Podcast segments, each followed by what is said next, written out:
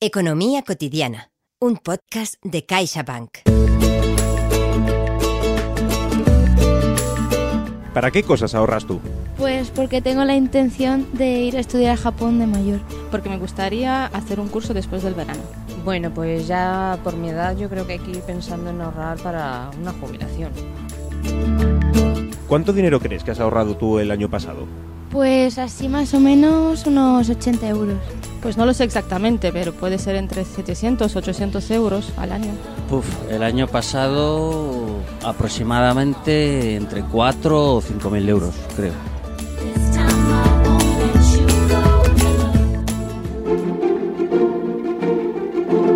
Hay que ver cómo son estas cosas de las finanzas. De las finanzas personales me refiero, porque si me llegan a decir hace algún tiempo que iba a estar ahorrando un 20% de mi sueldo cada mes, bueno, pues que me parecía imposible. Hasta que me he dado cuenta de que el verano está a la vuelta de la esquina y me quiero dar un buen viaje con mi pareja. Que la vida son dos días y hay que aprovecharlos a tope. ¿O no? Pues de eso te quiero hablar en este podcast. Mi nombre es Pachi. Soy un apasionado de la comunicación y quiero compartir contigo los consejos, ideas y estrategias de finanzas personales que me van a dar algunos expertos en la materia. Porque en esto del dinero creo que vamos a estar de acuerdo. Lo mejor es acudir a quienes más saben. Por eso, en esta primera temporada de Economía Cotidiana nos acompañarán un equipo de expertos en finanzas que también saben comunicarlas como nadie. Serán en quienes confiaremos cada semana para aprender sobre cosas que te interesan como el ahorro familiar, los conceptos económicos cotidianos, la educación financiera para niños y jóvenes y esos trucos que siempre vienen bien para sacarle el máximo partido a nuestro dinero. ¿Qué te parece? ¿Te apuntas a esta aventura? Pues ya solo queda darle las gracias a quien hace posible este podcast, CaixaBank, una entidad que, como sabes, está comprometida con la formación financiera de las personas. Y también al equipo que me acompaña entre bambalinas, al técnico Daniel y al periodista y productor Jaime Martín. ¿Cómo crear el hábito del ahorro? Con Rosa del Blanco. Bueno, y aquí hoy me encuentro con Rosa del Blanco. Rosa, ¿qué tal? ¿Cómo estás? Muy bien, muchísimas gracias Pachi por esta conversación que vamos a tener de finanzas. Uh, cuéntanos un poquito sobre ti para que la gente te sitúe mejor porque, bueno, yo te conozco un poco, pero bueno, es, es, de menester, ¿no? Que la gente te conozca. Pues mira, yo me, yo soy, me dedico a la comunicación corporativa financiera, soy experta en comunicación eh, y periodista y llevo trabajando en el sector financiero más de 20 años ya y especialmente con gestoras de fondos, bancos, gestoras privadas, les asesoro en la comunicación, entonces he aprendido mucho de este mundo con ellos y es un buen viaje. O sea que, bueno, podemos decir que en economía cotidiana estás puesta en esto, ¿no? Estoy puesta, aunque en casa del herrero cuchillo de palo. Esto es así, pero no, es un mundo muy apasionante y no es tan aburrido como la gente piensa. O sea, lo vamos a demostrar. Bueno, me alegra, me alegra eso. Bueno, te agradezco mucho en nombre de todo el equipo que estés con nosotros porque la verdad es que, bueno, aunque la mayoría tenemos muy clara la importancia de ahorrar, a la hora de la verdad cada mes se nos hace pues un poco nudo, ¿no? Vamos, que no me lo estoy inventando porque según datos de CaixaBank Research, las familias españolas están ahorrando ahora pues tan poco como hace 12 años. O ya sabes, ¿no? Antes del comienzo de, de la crisis. Y bueno, el dato exacto por debajo del 6% de la renta bruta. Y a ver, ¿qué quieres que te diga, no? Pero es un registro similar del 2017 con respecto al 2007. Es como si no hubiéramos avanzado en el tiempo, nos hemos quedado, ¿no? Ahí. Un poco. La verdad que sí que parece que nos cuesta un poquito ahorrar. Eh, es complicado, bueno, hay que ver las circunstancias personales de cada persona. Es verdad que hoy hay familias que tienen problemas económicos casi para llegar a fin de mes y no se pueden plantear, pero incluso ahí siempre podemos hacer algo para, para ajustar nuestros gastos. Yo creo que es una toma de conciencia eh, de que es importante y coger una serie de hábitos. No es tan difícil, pero entiendo que es complicado. A todos nos cuesta cortarnos de gastarnos todo lo que tenemos, o más de lo que tenemos, ¿no? Sobre todo que dicen. Tenemos este dicho, ¿no? Que nos sobra mes al final del sueldo, ¿verdad? Exacta, exactamente. en eso es lo que nos andamos. Bueno, ¿por, por, por qué crees ¿no? que cuesta tanto ahorrar? ¿Qué, ¿Qué, motivo? Pues sobre todo porque no planificamos, no tenemos una visión exacta de, de qué, es lo que, qué es lo que tenemos. ¿no? Eh, entonces, lo primero que tenemos que hacer es pensar en, en generar un presupuesto, una foto fija y saber qué, qué tenemos, pues los gastos eh, fijos que tenemos, los ingresos, eh, qué, qué, cómo queremos planificar. Dónde se, o sea, esa foto fija hace mucho. Cuando no sabes lo que te gastas, es más complicado eh, en ese sentido. Entonces, yo creo que un buen consejo es primero saber qué tienes, reflexionar, pararnos, mirar y decir, a ver, ¿en qué me estoy gastando el dinero todos los días? A veces descubres que, que te estás gastando el dinero a lo mejor en un café y podías llevarte el termo, no sé, siempre hay cositas que se pueden hacer. Primero, ser consciente. Bueno, he comenzado este episodio, ¿no? Confesando que por fin me he puesto las pilas y he conseguido ahorrar. En mi caso, eh, he utilizado la motivación de un viaje con mi pareja. Eh, ¿Es esta una buena estrategia? Cuéntame.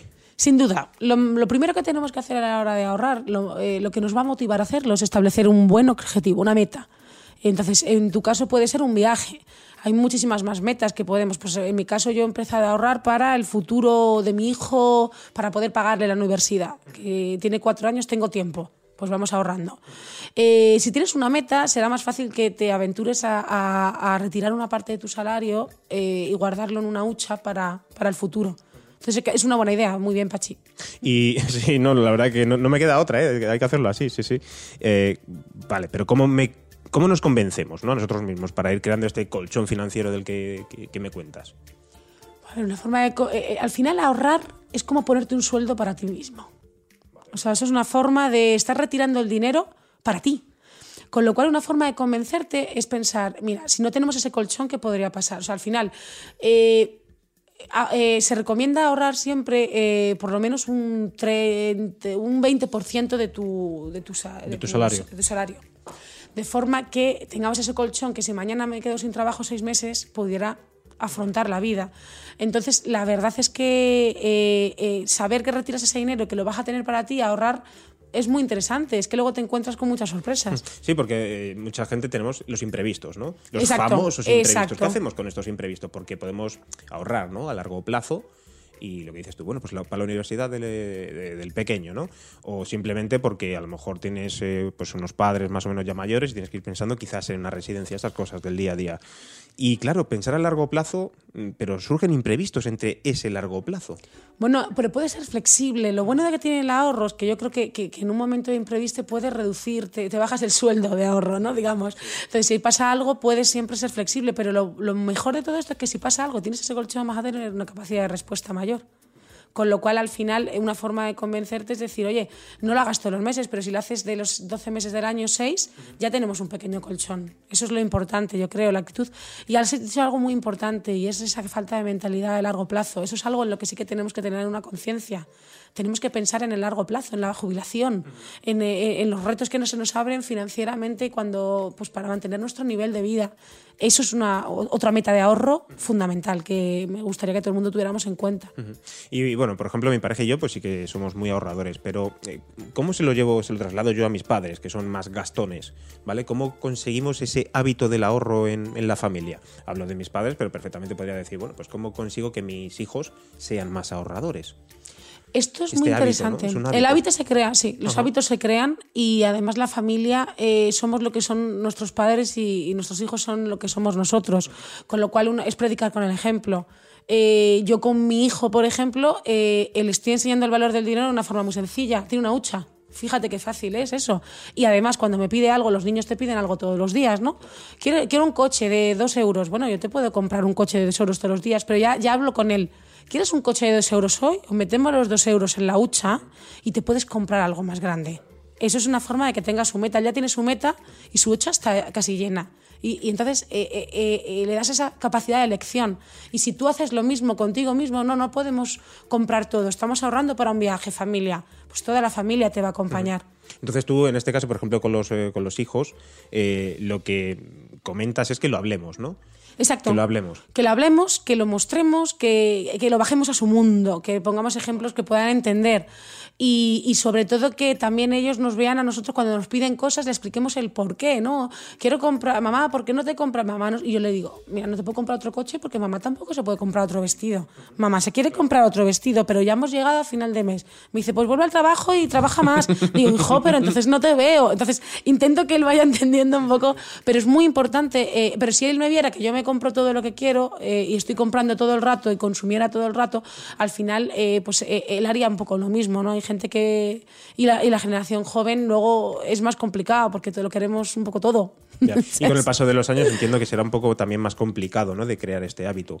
Sí, es fácil olvidarlo. El día a día nos lleva a gastar lo que tenemos. Eh, lo que pasa es que, que si creamos este hábito, si pensamos en este hábito como una capacidad de aumentar tu dinero y tener más posibilidades, porque esa es la, la segunda parte del ahorro, es que el dinero, si está estático, no, pro- o sea, no, te- no, no genera intereses, no produce nada, pero una vez que ahorras de forma dinámica, es decir, invirtiendo, por ejemplo, en productos, eh, es, que le das más, es que tienes más dinero, tienes más valor. Con lo cual yo creo que, que ese hábito se puede, se puede ir creando en cosas pequeñas y luego ir enseñando que hay que poner el dinero a trabajar. Vale, un poco bien, esa- bien. Sí, sí, sí, esa- sí. Vale, y, y- y el orden en el cual decidimos eh, nuestras finanzas, ¿vale? ¿Cuál recomiendas? ¿Por dónde, ¿Por dónde empezamos? Porque tenemos tantos campos y tantos Mm, frentes abiertos. Mira, lo más importante, la regla que hablan los expertos es la regla del 50, 20, 30, que es esta Explícame regla. esto, ¿qué es esto? ¿Qué es esto? No, está- no es tan complicado. Tú ya lo estás haciendo, estás ahorrando un 20%. Vale. Entonces, esta regla lo que significa es que un 50% de lo que ganas serían tus gastos. En, en una en un mundo ideal, el 50% de tus ingresos deberían ser eh, tus gastos fijos.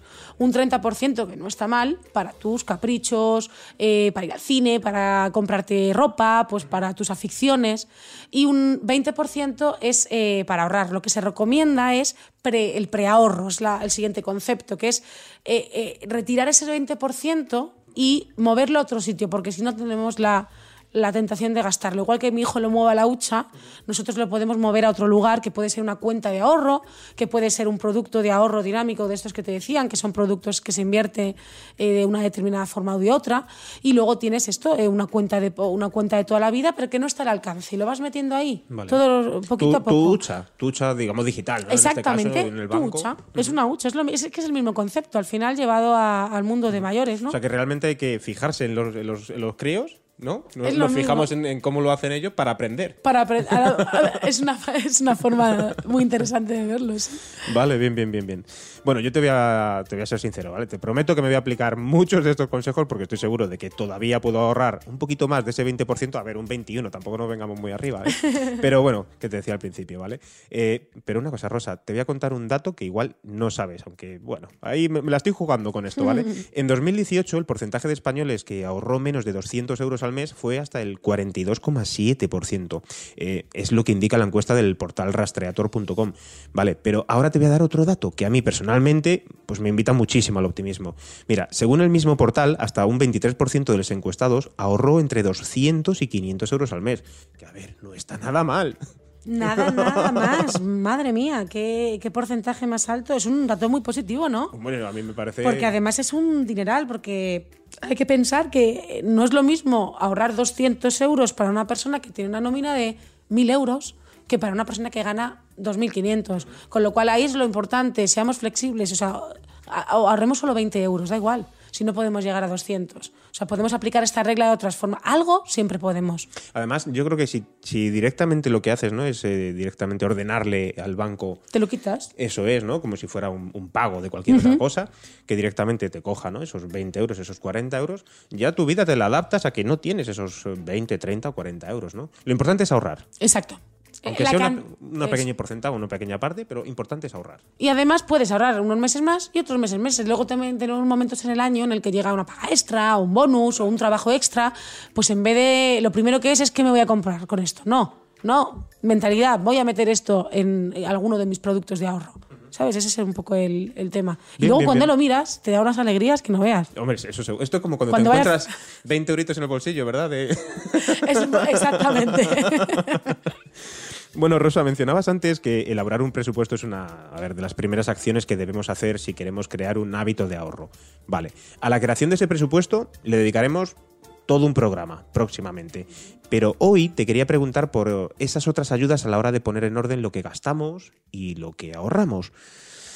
A ver, no sé, cuéntame un poquito alguna herramienta, alguna aplicación, este tipo de cosas que, que nos, nos hacen la vida un poco más sencilla a día de hoy. Pues sí, bueno, hay algunas he estado un poco buscando y la verdad es que, a ver, esto es sentido común. La mejor herramienta puede ser un papel y un boli en tu casa y hacer un poco, depende de la- del nivel de complejidad de ingresos que tengas en una familia o una hoja de Excel. Lo importante es que vayamos apuntando un poco los conceptos. En cuanto a herramientas, he visto que, bueno, hay herramientas interesantes. eh, por ejemplo, mirando un poco al que hace posible el post, a CaixaBank, pues ellos tienen eh, un- una herramienta en su página web dinámica, una hucha digital me ha parecido muy interesante porque podías hacer este esto que decíamos de seleccionar un poco, ponerte una meta Vale. y además poner un, eh, una cantidad que quieras eh, eh, poner en esta meta. Ah, o sea, lo que te pones es un objetivo, ¿no? Un objetivo por ejemplo, y- viaje a Islandia, ¿no? Por Exacto. decir algo. Y, y- y ya sabes, ¿no? Que ese es tu objetivo. O dentista, ¿no? O cualquier cosa. Ajá. Luego he visto herramientas, hay muchas herramientas, y de hecho si ves herramientas eh, eh, es, de- es demasiado el mundo. Yo diría que no nos compliquemos, pero sobre todo el sentido común. Pero como digo, yo creo que la mejor herramienta es pararte, hablar con tu mujer, marido, padres, contigo mismo. Eh, reflexionar y apuntar, eh, y además que ahora con el internet, pues en el blog de notas, apúntate todos los meses y mira tus balances mensuales. Yo creo que eso es lo más, lo más importante, el sentido común. Mira, yo tengo una anécdota, ¿no? Que eh, precisamente con mi prima, que es pequeña, y entonces le regalaron una hucha, pero que no se podía abrir. Había que romperla. Y no se le ocurrió otra cosa que guardar monedas de dos céntimos. ¿Qué ocurre? Que luego tuvo que romper la hucha. Y la dije, no vuelvas a comprarte una hucha que tengas que romper, porque hay menos dinero dentro de la hucha que lo que te cuesta el, el cerdito. Qué interesante, qué ¿Vale? interesante. Entonces, son conceptos que también los aplicamos a la hora de que eh, si esto te cuesta más, vas a tener que ahorrar más de lo que te cuesta este producto donde tienes que ahorrar. ¿Vale? Que también me parece muy interesante para, para- Todo esto nos lleva que hay mucha gente que sigue teniendo este concepto ¿no? de guardar el dinero bajo el colchón. La mayoría de las personas sabemos que realmente esto es un, un error, ¿vale? Pero, mm, ¿qué propones? No, es muy importante tomar conciencia de que hay que poner a trabajar el dinero, es lo que decía un poco antes. Eh, eh, hay un enemigo del dinero que se llama inflación, ¿vale? que es que el dinero Ha cada día ha vale mucho. menos. Eso es un monstruo mucho, ¿eh? terrible, porque cada día que tú guardas el dinero en un cajón pierde valor. Cada día vale menos. Con lo cual, aunque tú ahorres sistemáticamente y vayas ahorrando, cada día tu dinero vale menos. Con lo cual, eh, has ahorrado mucho, pero ese dinero podría valer más. ¿Cómo? Por eso yo propongo que una vez que ya tienes un volumen eh, determinado, hay productos de todo tipo. Ya entraremos en eso más adelante, pero hay productos más conservadores, eh, más eh, que te generan menos rentabilidad, pero hay cuentas remuneradas que se llaman, que te dan un porcentaje pequeñito y lo metes ahí todo y, y te va rentando hasta cierto punto. Hay, y luego ya hay productos de inversión un poco, pues dependiendo del objetivo que tengas, eh, planes de pensiones, eh, seguros de vida eh, que son una forma Y- de ahorrar sistemáticamente y tal. Y hay muchísimo panorama de hacerlo. Y de tus conocimientos entiendo también de todo esto, ¿no? Con el factor riesgo y todo este tipo de cosas, Hay, ¿no? eh, Claro. Lo importante es, yo diría una cosa, asesoramiento. O sea, hablar con alguien, buscar, o sea, esto no es una cosa de... eh, el dinero es algo muy importante, yo iría a un asesor y hablar con tu asesor o incluso con tu, en tu propio banco. eh, Vas a otra sucursal y-. Exactamente, y pregunta un poco, mira en el mercado y además en el mundo de Internet hay foros que te puedes meter, mirar. eh, ahora mismo todo el mundo puede buscar un poco lo que, lo que está ocurriendo. Entonces, pero lo primero con el dinero también es asesor- asesoramiento. Y hay riesgo en la inversión, por supuesto. Por eso hay diferentes perfiles de inversión. Porque no todo el mundo tiene que hacer lo mismo y no es lo mismo que inviertas siendo un abuelito porque tienes menos vida, entonces vas a un producto más conservador, pero si eres joven y vas a largo plazo, puedes asumir un poco más de riesgo. Pero bueno, esto ya supongo sí. que entraremos en esto en el futuro. Sí, pero bueno, al fin y al cabo esto es economía cotidiana, con lo cual... Pero lo importante es poner, saber que con la economía, o sea, que, que el dinero, si lo pones a trabajar, si encuentras un sistema de, de- de invertir en algo líquido, no debajo del, del colchón, yo creo que, que es muy interesante porque tus ahorros crecen. O sea, si quieres eh, que tus ahorros eh, crezcan, es una buena forma. Bien, bien, bien. Bueno, yo estoy pensando que si soy capaz de aplicar todos estos consejos y herramientas que nos acabas de dar ahora mismo, pues creo que no me voy a pegar un viaje, me voy a pegar dos, ¿vale? Si no, pero bueno, me voy a permitir algún capricho, ¿vale? Lo que dure. Pero bueno, como no quiero que se me escape nada, ¿qué te parece si le dedicamos los últimos minutos de este episodio de hoy a repasar las principales ideas que nos has traído, ¿vale? Entonces, eh, vamos eh, por orden. Mm, estamos hablando de que eh, nos cuesta ahorrar, ¿vale? Nos cuesta ahorrar, pero hay que crear un hábito, ¿verdad? Tomemos conciencia. Esa es la primera lección La de todo esto. Tomamos conciencia de que el ahorro es algo importante, es para ti. El ahorro es un sueldo para ti. Y para siempre. Y para siempre. El futuro está ahí. Y te puedes subir el sueldo, mira qué bien. Tenemos la posibilidad de subirnos el sueldo si queremos. Claro. y luego también tenemos eh, cómo lo hacemos, esta estrategia, ¿no? De cómo, cómo lo hablamos con la familia, cómo lo hablamos con nuestros hijos, con nuestros padres, con nuestra pareja, cómo conseguimos crear ese hábito entre todos y al final plasmarlo sobre un papel. Poner un objetivo, yo creo que es una forma también de hablar con la familia, puede ser esa, poner el, pongamos el objetivo, o los objetivos que tenemos a nivel familiar, qué nos gustaría cada uno, y que cada uno ponga su objetivo, a lo mejor podemos poner una pizarra, mira, se me ocurrió Mira, otra cosa sí, qué que chulo. podemos hacer. Lo típico en la nevera, ¿verdad? Exactamente, sí, sí. ¿no? Ajá. Entonces ese es el siguiente punto, eh, eh, una meta, un objetivo, tu viaje. Eso es. Está ahí y hay que, hay que, hay que Ya conseguirlo. hay sabes que te lo quitas de otra forma. Claro, además tenemos, las personas también nos movemos mucho por retos, ¿no? Y, Exacto. y, y, eh, lo que dices tú en este caso, las metas que podemos encontrar en, en, en CaixaBank, en la hucha esta que han, que han abierto, lo tenemos ahí, decimos, ahí va, pues vamos a crear aquí nuestro pequeño reto, nuestro pequeño objetivo y como competitivos que somos los seres humanos, hay que conseguirlo, como sea. Y lo conseguiremos. Y lo tener conseguiremos. actitud. Hasta aquí este primer episodio que hemos titulado Cómo crear el hábito del ahorro. Desde CaixaBank esperamos que te haya resultado interesante, quizás divertido y desde luego útil para poner un poco de orden en tus cuentas personales o familiares. Si quieres ayudarnos a mejorar el contenido, nos puedes dejar un mensaje en la plataforma desde la que nos estás escuchando o en las redes sociales de CaixaBank. Y en el próximo episodio, Hablaremos de cómo crear las cuentas en pareja. Vaya, esto sí que va a ser un auténtico reto. Hasta el próximo podcast de Economía Cotidiana.